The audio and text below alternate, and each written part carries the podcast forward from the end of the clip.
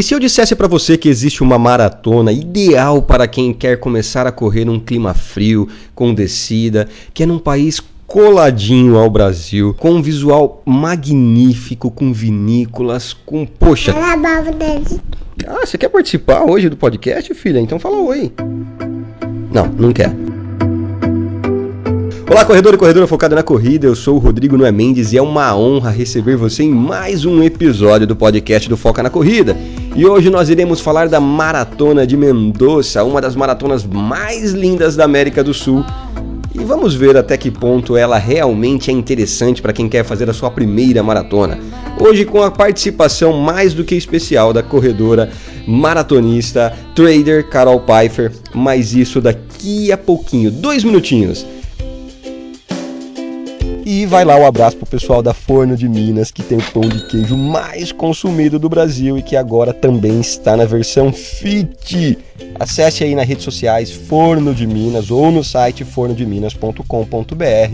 Vou falar também da Amuralha Up and Down Marathon, que será uma prova conceito aqui no Brasil, uma coisa insana, cara, com uma altimetria assim de louco. Será realizada em dois anos. Em 2016, ela vai ligar o ponto A ao ponto B de subida, que é lá na cidade de Visconde de Mauá e Penedo, lá no sul do Rio de Janeiro. E no ano de 2017 ela será no sentido descida. Então, um ano subida, um ano descida, só para nego forte, cara corajoso, mina corajosa e quem concluir os dois anos de prova irá ganhar uma medalha bônus. Então acesse o site amuralha.com.br e participe também dessa prova. E também, se você quer artigos esportivos, bijuteria fitness, bijuteria relacionada à corrida de rua, visite um Instagram da Duda Underline Linda Underline Store Há informações interessantes para quem quer anunciar, divulgar aqui no Foca na Corrida. Hoje nós somos reproduzidos em 34 países. Desde que o Foca na Corrida entrou no ar em outubro de 2015, nós nos mantivemos lá revezando a liderança no top 5 lá da Apple. Isso quer dizer que nós somos um dos podcasts esportivos mais ouvidos do mundo é fato, entre lá que você vai conferir lá na Apple. E que mais, cara? Nossos episódios são baixados dezenas de milhares de vezes todas as semanas. Então, uma vez reproduzida a sua marca aqui no Foca na Corrida, ela será reproduzida milhares e milhares e milhares de vezes durante vários anos, enquanto nós tivermos hospedado o seu episódio em nossos servidores. Legal? E vamos para o nosso episódio de hoje, um bate-papo super bacana que eu tive com a Carol Pfeiffer.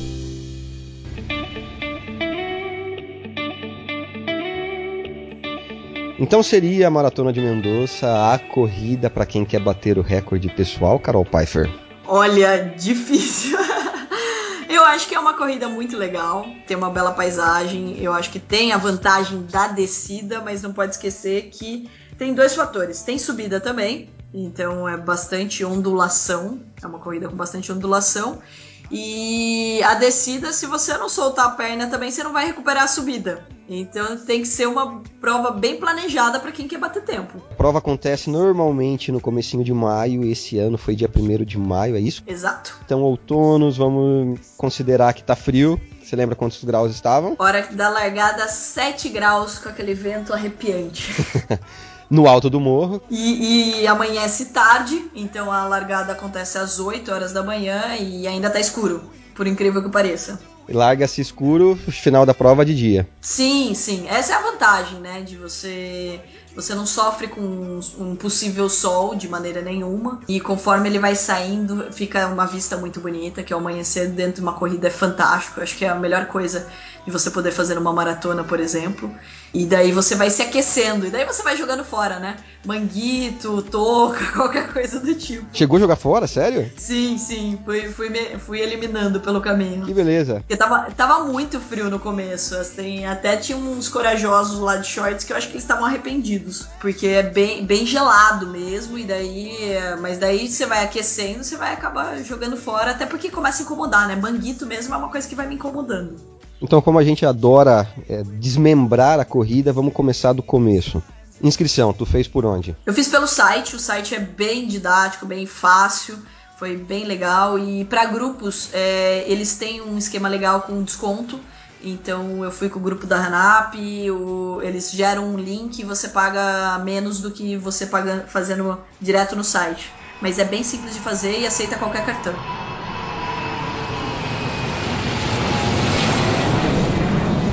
É, ponte aérea Rio, Buenos Aires, ou não foram de avião? Eu, assim, fomos de avião, saímos de São Paulo, aí para em Buenos Aires e daí vai para Mendonça. Eu, se eu não me engano, tem um único voo que vai direto para Mendonça, que é da Gol. Como eu fui de TAM, eu acabei indo para Buenos Aires, daí é legal que eu aproveitei para conhecer Buenos Aires que eu não conhecia. Aí fiz dois dias em Buenos Aires para depois ir para lá, né? Uhum. Aproveitei a escala para conhecer. Inclusive meu último treino foi em Buenos Aires. Uhum. Aí cheguei lá, tava frio, aí saí do Brasil, tava calor de 30 graus. Cheguei em Buenos Aires frio e Buenos Aires para correr a plano, meio que descendo. Então, uhum. nossa, uma delícia. Corri super bem lá e depois fui para Mendonça até confiante. O voo pousou na Grande Buenos Aires ou pousou em Ezeiza? Não, é em Buenos Aires mesmo. Em Buenos Aires mesmo. Uhum. Eu tive lá em outubro de, não vou lembrar o ano, e tava tudo pronto para maratona. Eu fui a turismo e, cara, fiquei louca, assim. Poxa, tem que voltar aqui para fazer a maratona, porque estavam as placas já na rua. É, e todo mundo fala que é muito rápido essa de Buenos Aires, que vale muito a pena. E ela acontece em outubro, né? Uhum. Ah, dá tempo, Rodrigo. Esse ano tá complicado. Esse ano tá complicado. Mas vamos lá, de Buenos Aires tu pegou um voo para Mendoza. Isso. Ou Mendoza. Ah, eu falo Mendonça, sei lá. Quem estiver ouvindo aí, comenta aqui embaixo como que se pronuncia.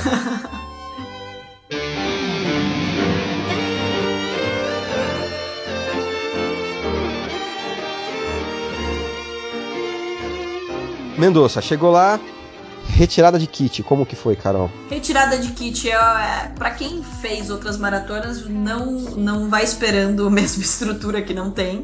Então é uma, uma feira bem simples, tem uns dois ou três stands e, e daí você pega o kit e já sai tem aquela fila enorme, assim, aquela coisa básica. Foi entregue, foi entregue na, na véspera ou foi entregue no dia da prova, já que largou muito cedo? Não, foi na véspera. Uhum. Na véspera. E o, a única coisa que eu achei muito legal é que na, na entrega do kit tinha um carro que eu acho que alguém, o patrocinador, eu não vou lembrar que, quem era o carro, Uh, e tinha o nome de todo mundo que estava inscrito na prova. Eu achei isso muito legal. Estampado no carro? Estampado no carro. Eles adesivaram o carro inteiro com o nome de todas as pessoas. Então tava todo mundo lá procurando onde estava o nome do carro.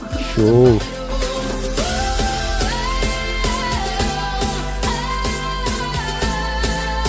Vamos lá, era, é, são 10, 21 e 42. Exato. 10 quilômetros, meia maratona e maratona. Voltando, entrar na sua área de profissão, para quem não lembra quem é a Carol Pfeiffer, vai lá no episódio 23. Lá tem a história da Carol, quem ela é, que ela é a principal trader feminina sub 30 anos do Brasil. E assim, da área financeira, moeda, conversão do peso argentino pro real, vale a pena? Olha, não.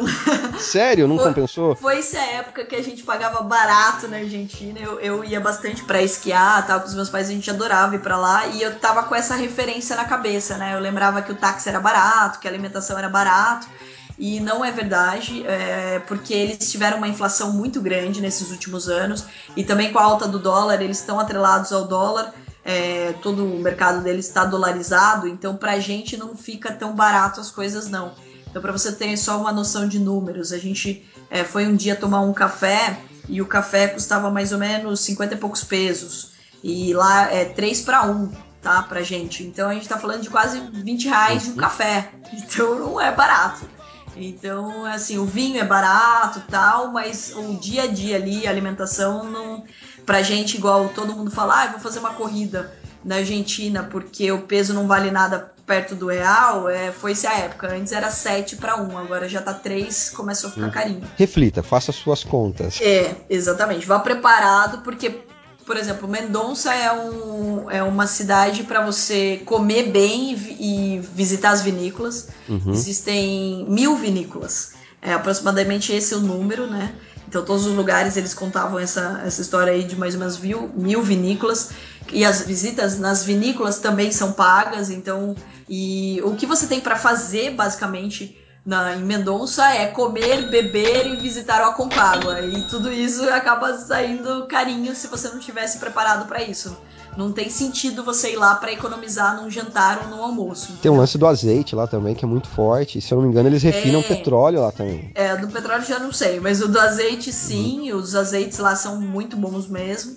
E tem muitas plantações. Voltando para a prova, a gente já volta pro vinho e pro azeite. É o seguinte, depois da retirada do kit, corrida no outro dia, sabemos que esse larga no topo do morro, é isso? É, você larga lá em cima. Eles têm uma estrutura bem legal de fretado, que você pode contratar pelo próprio site, eu recomendo. É, de você já comprar isso, porque para subir você vai gastar uma puta grana. Uhum. Então, né, você tem que imaginar que são 42 quilômetros fora da cidade porque a corrida acaba justamente no centro. Então é legal reservar um hotel no centro. Os hotéis são bons, os preços estão muito bons nessa época, porque não é uhum, forte, não é alta temporada, exatamente. Então eles estão muito bons. Todos os hotéis, assim, da, da, daquela região são maravilhosos. Eu acabei ficando num hotel um pouco mais afastado, que é o Intercontinental, meu pai achou a estrutura uhum. melhor, eu fui com os meus pais, daí meu pai queria ir no cassino, uhum. então acabei ficando um pouquinho mais longe. Mas faz sentido ficar ali no centro. E o fretado sai de uma das praças ali no centrinho.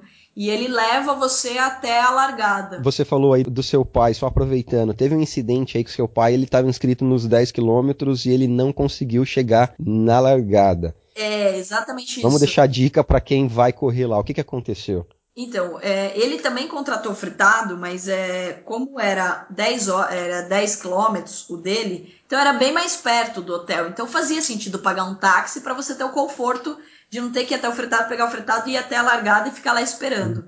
Mesmo porque o fretado ele sai, é, se eu não me engano, saía 6.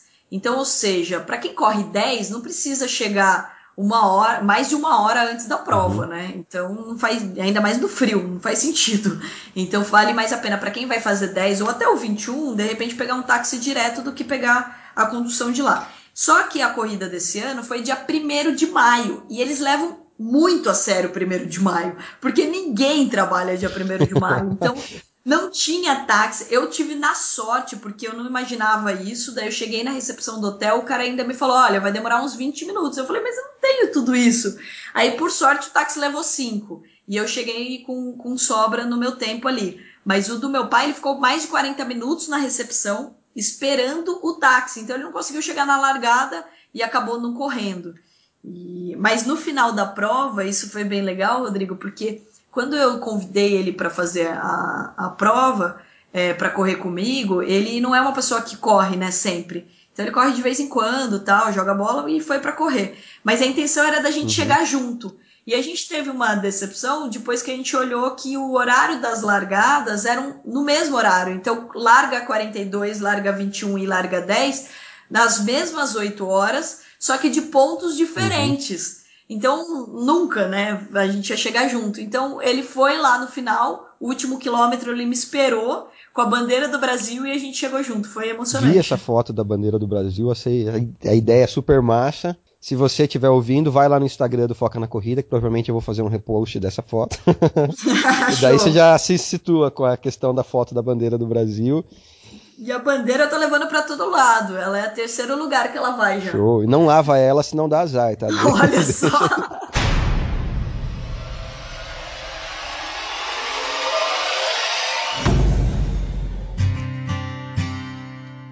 relação a kit, o que, que veio no kit? Veio café Três Corações? Café Três Corações, sabor que é paixão. Não, não foi. Bom, lá, lá foi engraçado, porque é a terra do alfajor, né? Então tinha alfajor e tinha alfajor de arroz. É, para decepção de muitos que estavam esperando um alfajor da Havana, receberam um alfajor de, de arroz e eu fiquei feliz, porque era um alfajor sem açúcar, então light. Eu fiquei impressionado, porque eu nunca tinha uhum. comido. Uhum. E veio também um torrone, daí também de arroz sem açúcar e tal. É, e veio, na do meu pai veio um balinha de goma. Sabe daquelas Eu acho que deram errado, viu? Acho que isso aí era pra vir pro pessoal da maratona, sabia? É, a balinha de goma? que eles dão no final de maratona. Que é o açúcar, né? Mas eu achei ótimo, porque eu não como a balinha de goma, eu não como açúcar, então não fez diferença. Não sabe o que você tá perdendo, Carol. Mas olha, Rodrigo, eu levei, eu, eu cismei dessa última vez que eu precisava de um doce assim na, na boca, a sensação do doce, e eu levei bala. Eu gostei. Eu levei house é, de morango e achei sensacional. Uma coisa que você vai ver muito em maratona ou ultramaratona é o pessoal com rapadura. Hum. Eles levam tablete de rapadura, pedacinho de rapadura, é açúcar na veia em 10 segundos, né? É, e assim, dá outro gás, né? Exatamente. Principalmente na hora que você tá ali morrendo, faz uma diferença enorme. Infraestrutura, Carol Pfeiffer. Bom, olha, eu acho que assim, todo mundo que fez a de 21 e de 10 elogiou bastante e gostou muito, né? Eu que fiz a maratona, e como eu já tinha feito algumas bem grandes, fiquei um pouco é, frustrada no sentido de. Uh, porque são poucas pessoas que correm os 42, então quem vai correr tem que estar preparado para não ter aquela motivação que a gente tem é, com uma corrida grande, que é muita gente na rua, Uhum. bando o tempo todo, isso não tem. Então você. É mais, é mais isolado É- o trajeto. É mais rústico o negócio mesmo. Você tá indo pro, pra correr por causa da natureza. Então é você e você mesmo. Tem poucas pessoas na corrida de 42. Eu acho que deveriam ter, sei lá, 500. Na pré-largada, uma coisa que eu vejo aqui no Brasil é bastante banheiro químico e bastante fila, que não dá, não dá conta de atender a demanda. Lá também é assim ou não? Tinha três, quatro na largada, porque tinha 500 pessoas. Então eles não te colocaram muito. E daí, tipo, no, na hora que você chega tem bastante fila, mas como você fica quase 40 minutos, que o fretado chega cedo lá em cima. E por ser uma corrida rústica, tinha banheiro químico espalhado pela prova? Não, eu não sei se era a ideia mesmo de ser mais rústico do que qualquer outra coisa. Não tinha. E isso acaba sendo um pouco frustrante. Se você precisar, você vai lembrar que ele não existe. Se você não precisar, provavelmente você não perceba. É porque, melhor né, que não precisem. É, é melhor que não precise. Pecaram, pecaram, pecam-se nessa parte também. Eu só achei o banheiro mesmo no 32. Aham. No 32. Então. E assim, é, como é descida, você tem que estar preparado. É, como você está no meio do nada, você tem que estar preparado justamente para não ter estrutura. Você não vai ter um, é, um barzinho, nada, um comércio ali que você possa parar Uhum. ou possa se socorrer de alguma maneira. Essa parte da estrutura é assim. O, a água, eles escrevem e deixam claro lá na- no site que vai ser a cada 5 quilômetros, e é verdade, é a cada 5 Uhum. quilômetros, menos no quilômetro 25, por algum motivo, sei lá, ela não estava lá. Pularam o Mas quilômetro depois- 25. É, pularam 25. E aí é, glu glu, pegadinha no balão. É, então, acho Ai, que ai, foi ai, essa ideia. Avestruz, avestruz. Ah, o copinho eles servem aberto, copinho de plástico, eles que colocam a água no copinho e te dão Uhum. meio. Então tem bastante gente que eu vi parando para beber água e geralmente você não vê isso com frequência, né? A pessoa pega o copo e sai andando. Como eles dão pouco, tem bastante gente que não tem o hábito acabou parando para pegar um mais do que um. Pra quem está ouvindo e quer aprender a beber água no copinho aberto, recomendo acessar aí Sérgio Rocha, Corrida no Ar. Vai lá no canal dele no YouTube, ele gravou um vídeo somente ensinando os maratonistas a beberem água. Desculpa, Carol, continua. Não, achei ótimo isso. Não, é verdade, sério. Não, e assim, mas eu prefiro ainda o copo maior, mesmo que eu tenha que abrir o copo, tenha todas, eu acho Mas que... é mais caro, Carol. Ah, Eles fazem a contenção de gasto. Mas assim, você jogar a água na cabeça, mesmo que esteja frio, você tá, tipo, dá um outro ânimo, né? E Uhum. você ter pouca água dá um pouco de frustração. E a cada cinco, daí você fica mais ainda preocupado, acho que com o lance da água. Então tem bastante gente que acaba parando. E, por exemplo, quando você toma o gel, ah, o, o meu problema do 25, sabe por que eu lembro do 25? Porque foi a hora que eu tava. Falei, no, no, no 25 tem água, então você toma o gel um pouquinho antes de chegar no quilômetro. Pra você colocar água em cima, né? mesma técnica que eu uso. Daí, putz, o gel é uma coisa agradável. Nossa, super agradável, né? Aliás, quando, que vão extinguir o gel, colocar outra coisa no lugar? Porque eu não consigo achar aquilo bom. Cara, mas é, a absorção é rápida. Tem que- tem que- eu acho que a bala de goma no formato. Eu acho que o gel no formato de bala de goma deve ser mais legal. Interessante, a ideia é boa.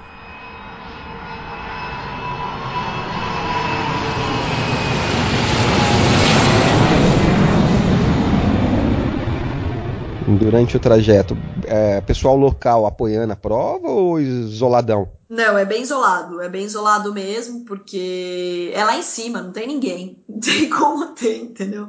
Então você vai no meio das montanhas mesmo. Friozão, sete graus. Friozão, vamos lá. E assim, é bonito, uh, bem bonito. Só recomendo, não faça o passeio do Aconcagua um dia antes, igual eu fiz, porque o, o Aconcagua é maravilhoso. E daí você acha que na prova vai ser um cenário maravilhoso, porque você acabou de ver tudo lindo, né? Uhum. Então, e o cenário é, tipo, é das montanhas, tá? Um pouco inferior, porque você não sobe tanto quanto, quanto para visitar o Aconcagua. Uhum. Então você não tem aquela vista. E, e lembrando que você tá descendo. Então, quando você tá indo visitar o Aconcagua, você está subindo, então você está de frente com a cordilheira e não de costas, Uhum. né? Mas não tem essa. Você não vai ver gente na rua incentivando, torcendo esse, essa muvuca toda, não existe mesmo, porque é o que eu falei. Os 42 tem pouquíssima gente que corre. É, inclusive, se você tipo, quiser muito conhecer Mendonça, é, eu já recomendo começar a fazer a prova de 21 ou de 10, porque tem bastante gente, o vulco, a bagunça, eu acho que é mais, deve ser mais divertido. Assim, se eu fosse, pô, quero fazer minha primeira maratona. Porque o pessoal tem muito isso aqui no Brasil. Ah, escolher a prova ideal Para para fazer. fazer a primeira maratona. Normalmente eles escolhem em Porto Alegre. E- Seria uma, uma opção por ser, sei lá, descida, frio, ou você acha que não? Eu acho que não. Eu acho que não pelo seguinte motivo. Eu acho que, por exemplo, em relação a Buenos Aires é uma prova que geralmente as pessoas eu ainda não fiz, mas as pessoas falam que é rápido. Então, se Uhum. você quer ir em um lugar perto, você não quer ir para a Europa, não quer ir para os Estados Unidos para correr, você quer fazer uma mais por aqui. Uhum. Uh, Mendonça tem dois fatores que não são tão fáceis. O primeiro é que você vai ter que fazer escala. Então, isso não é tão legal, né? Sim. Você parar num lugar, daí você pega outro Não é avião, você conexão. troca de avião, né? Então, é, é chatinho pra, até chegar a Mendonça. Daí você vai chegar lá, você vai ter que pegar esse fretado, vai subir e tal, não sei o que. E daí você vai chegar, sua primeira maratona, você não ter tanta gente, eu acho que eu não recomendaria. É, eu fiz a minha primeira em Miami e a primeira, os primeiros 21 foi muito fácil de fazer porque tinha muita gente na rua torcendo por você e bando o tempo todo. Os últimos 21, como tem essa diferença de gente que faz 21 e gente que faz 42, some as pessoas da rua. E daí você fica 21 correndo mais sozinho. Uhum. Então, por mais que ainda tenha banda, que tenha gente torcendo, você não tem gente correndo junto com você. Uhum. Então já me deu uma quebrada. Agora, é, a de Mendonça não, você não tem gente, porque é só aquilo que vai correr junto com você o tempo todo. No meio do nada. Então você. E não vai ter as pessoas torcendo ao seu redor. Então, para primeira, eu não recomendaria. Eu acho que escolher uma maratona que tenha bastante gente, que tenha uma estrutura motivacional melhor, faria mais sentido. Show. Linha de chegada, como que foi? Receptividade, medalha, organização, foi bacana? Festa ou não? Paradão. A linha de chegada é bem legal, é sim. É, as outras corridas, e aparece, isso é legal de tirar a dúvida da galera, é, as outras provas que eles fizeram acabou dentro do estádio Uhum. e você tinha a linha de chegada, assim, você entrava no meio do campo do estádio e a galera toda na arquibancada torcendo. E eu vi aquela foto e eu fiquei, assim, esperando isso. E esse ano não foi assim. Frustração. E eu não sei se eles vão divulgar, porque eu, eu acho que também um grande é, influenciador, um grande argumento para as pessoas irem fazer essa prova é justamente o fato de chegar no estádio que todo mundo fala que a adrenalina sobe a mil. E chegou num parque, é, passou lá pelo portão do parque e acabou ali, Uhum. né? Para mim foi muita, foi muito bacana. Tinha bastante gente na linha de chegada, sim. não a foi dentro do estrutura estádio. ali. Tava tendo festa, tinha massagem, aquela fila normal das massagens, coisas do tipo. Mas. É, e Fez tinha na bastante. panturrilha? Oi? Fez massagem na panturrilha, que uma semana antes você correu aqui em Sorocaba, você estava com a panturrilha zicada? É, eu tava zicada, eu fiz a massagem durante a semana, né? Eu mesma, com aquela salve pomada que tem um nome péssimo que chama Bengay. aquela pomada, toda vez que você viaja, você acha ela pra comprar, né? E eu tinha ela, e daí eu, eu tava soltando a panturrilha eu mesma, mas depois da maratona mesmo eu não fiz. Uhum. É, eu saí andando ali tranquila. É muito engraçado. Minha mãe que olhou para mim e falou assim: Carol, mas você nem tá suada. Tava tão frio que você não suou? É, não tava. Tipo, dá, dá a sensação que você não está suado. A hora que você tira a roupa, que você percebe que você tá pingando, mas o cabelo, assim, não fica encharcado, uhum. você não fica escorrendo, né? Uhum. Porque você fica com o vento o tempo todo e isso é gostoso. Uhum. A de Florença também eu corri assim, foi bem gostoso por causa disso. Você não sofre igual aqui no Brasil, que todo mundo chega pingando, né? A única facilidade que eu tenho é para transpirar. Se eu fizer uma prova de 30 metros rasos, eu transpiro um litro. É terrível, terrível. É bom que você nunca engorda, né? mulher, mulher acha ótimo falar isso. O lado né? positivo é que eu não engordo, isso, isso é fato. Agora, eu, tipo, termino a maratona, parece que eu engordei, porque eu tô, eu continuo, eu não fico seca, eu não fico em sopa. Uhum. E eu, eu até falo pra minha mãe, ela, ah, vamos almoçar em seguida, já queria, né, almoçar.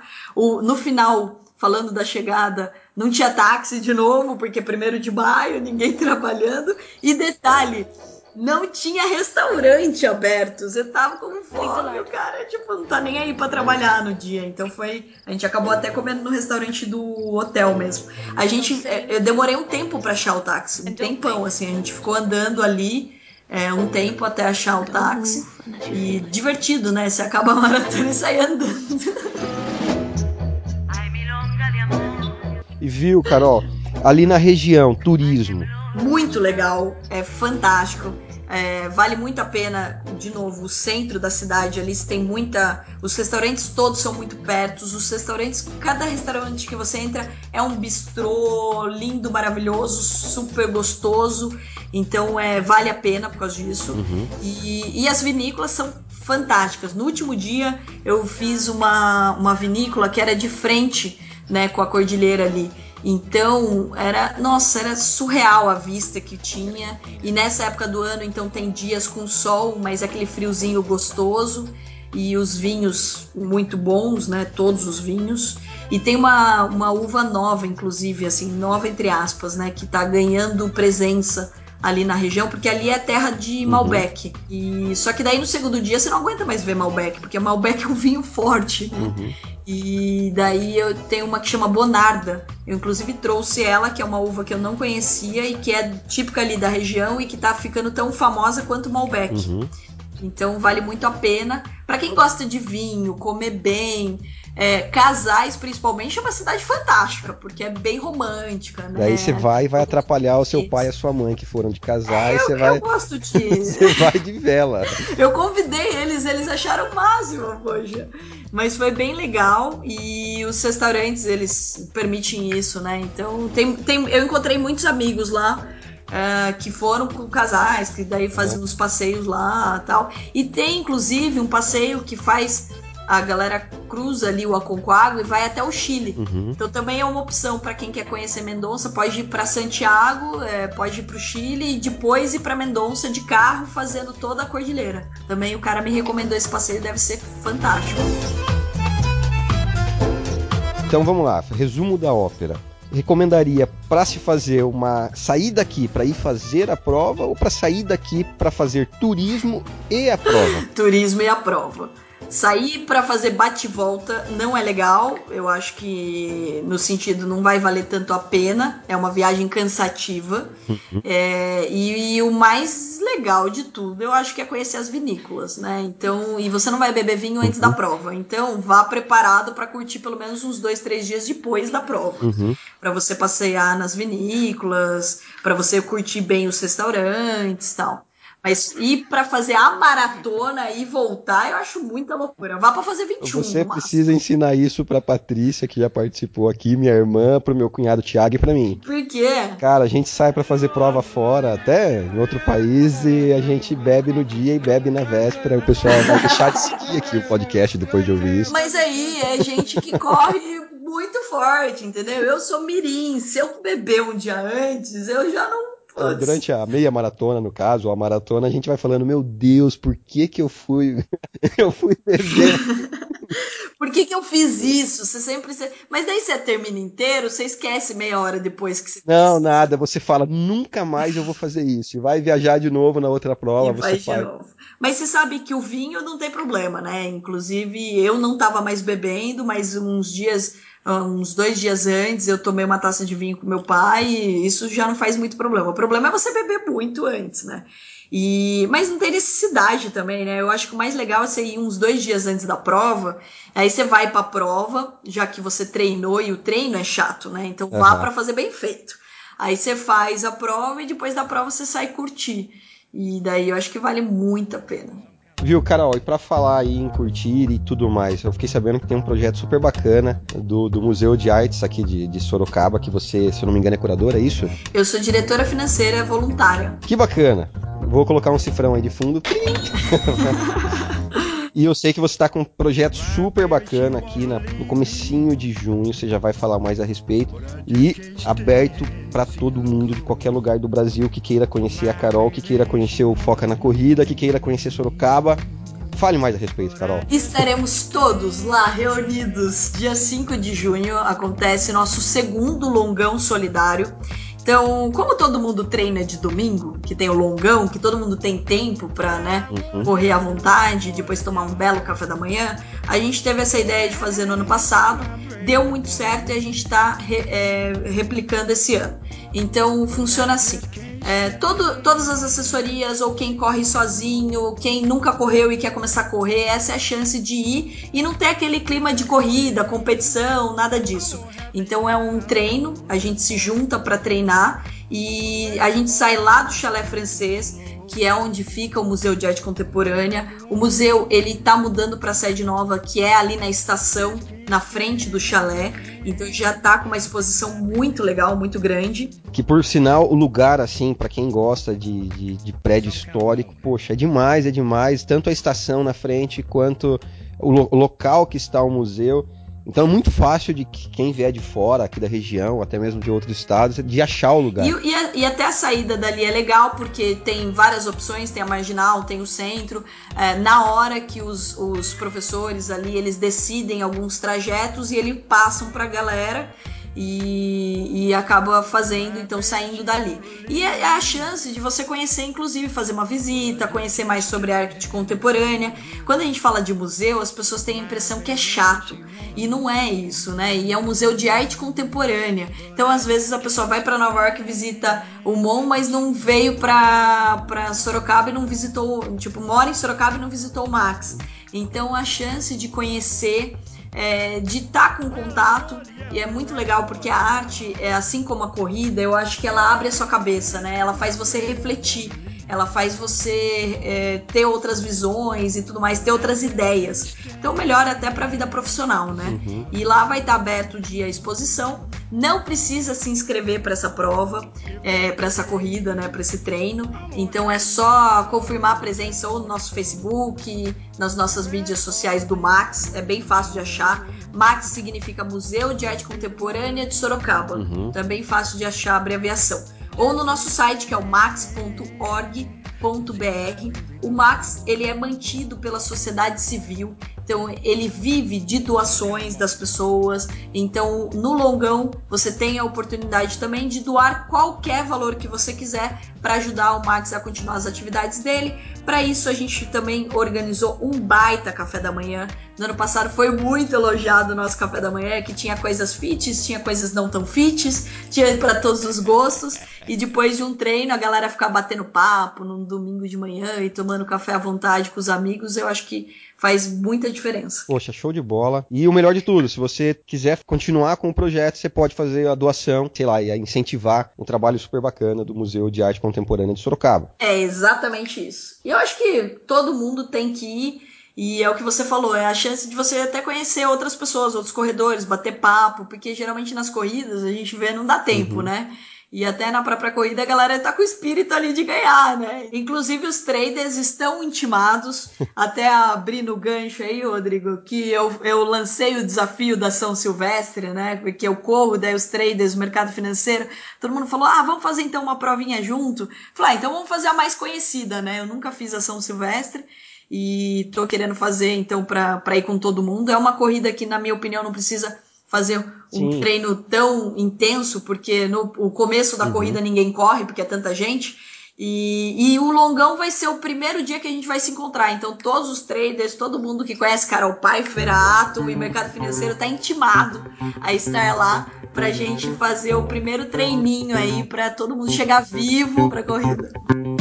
E viu, para quem fala, pô, vocês só falam de, de prova é, na África, igual conversou com o Tato, vocês falam da prova em Miami com a Carol, da prova em, na Argentina, e conversa com, com o Sérgio, que corre o mundo inteiro também, o Brasil inteiro. Poxa, Rodrigo, eu sou assalariado, cara, eu não tenho condição de correr fora. E uma coisa que eu já falei aqui no episódio 23 com a Carol, trouxe ela aqui novamente, para corredor que tem dificuldade em viajar e tudo mais existe o tal do planejamento financeiro, cara, que você pode se planejar, você pode fazer suas economias e a partir do momento que você aprende a poupar economizar, você também pode investir. E se você não sabe nem como poupar, nem como economizar, muito menos como investir, a Carol ela tem uma escola que ensina você a investir, cara. Então assim, não é desculpa. Hoje você tá aí no Nordeste, você estiver ouvindo a gente na Amazonas, no, no, no Rio Grande do Sul, não é desculpa para não aprender a economizar, a poupar, a investir para poder viajar para correr ou para poder é, participar de prova é, em qualquer lugar do mundo, a qualquer hora, a qualquer tempo, desde que tenha planejamento. Carol, fala aí como que faz para aprender a investir. Bom, tem nosso site, tem várias informações, Atom Educacional. É, .com.br, atomeducacional.com.br, é, a gente explica como funciona o mercado financeiro. Gente, saber guardar dinheiro, você vai para qualquer lugar. Então, tem que colocar na ponta do lápis quais são os seus sonhos né? Aonde você quer correr.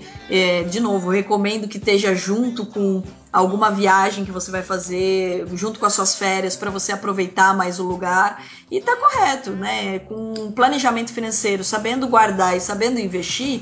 E o Brasil permite muito isso. A gente está falando de taxa de juros a 15% ao ano, ou seja, a renda fixa paga muito bem no Brasil. Isso não existe no mundo inteiro. Então tá na hora do brasileiro é, usufruir mais disso para que uhum. ele possa também, inclusive, fazer mais coisas, aproveitar mais. E você falou de viajar, né, de fazer provas fora. Rodrigo, eu, eu vi a prova agora da ASICS, eu tava vendo, olha, eu tô bem animada com essa, essa prova que eles vão fazer, hein? Porque, pô, quem reclama aí que só tem a maratona oficial aí de São Paulo, que passa muito calor, Pô, a prova vai ser no final de julho, não tem mais desculpa. Não, cara, não tem mais desculpa. Tanto a meia quanto a maratona completa. E o trajeto, eu tava lendo lá, pô, lindo, vai sair da Paulista. Pô, tá vendo? Coisa show de bola. Do nosso, do nosso parceiro, né, o MASP. Exatamente. o seu também, tá vendo? Os museus estão dominando. A arte, arte, corrida, música, poesia, tem tudo a ver. Ó, então vamos lá, lembrando, pessoal, a Longão, eu entrei na questão aí da, da escola de investimento. Longão é dia 5 de junho de 2016. 2016. Eu não sei quando você está ouvindo esse episódio. Se você estiver ouvindo em 2017, 2018, já foi, cara. Mas procura que tem todo ano. é 5 de junho de 2016, em Sorocaba, interior de São Paulo. A escola para você aprender a investir é a Atom Educacional, certo? Corretíssimo. atomeducacional.com.br. Correto. E se você quiser correr a maratona de Mendoza, você sabe que é uma sugestão bacana você utilizar da prova para fazer turismo. E se você está na dúvida de fazer ou não a sua primeira maratona lá, recomenda-se então se inscrever na meia maratona que você vai curtir mais o trajeto, mais a infraestrutura. Exatamente. E agora, se é a primeira mesmo, procura um, uma, um movimento, gente, porque 42 na cabeça é tenso. E 42 quilômetros sem banheiro químico. Não, sem banheiro, sem torcida e sem gente não dá.